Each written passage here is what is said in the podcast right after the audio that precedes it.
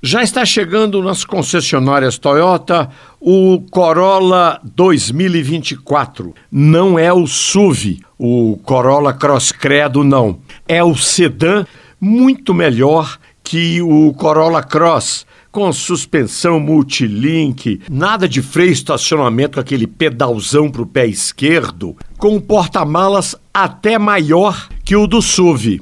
A linha 2024 do Corolla Sedan recebeu um ligeiro facelift, o painel digital superior ao anterior e mais barato que o Cross. O sedã vai desde 149 mil reais o GLI até 199 mil o Top Offline, o Altis Hybrid. Vacilo da Toyota no Brasil é que lá fora a potência subiu para 140 cavalos. Aqui ficou em 122 cavalos.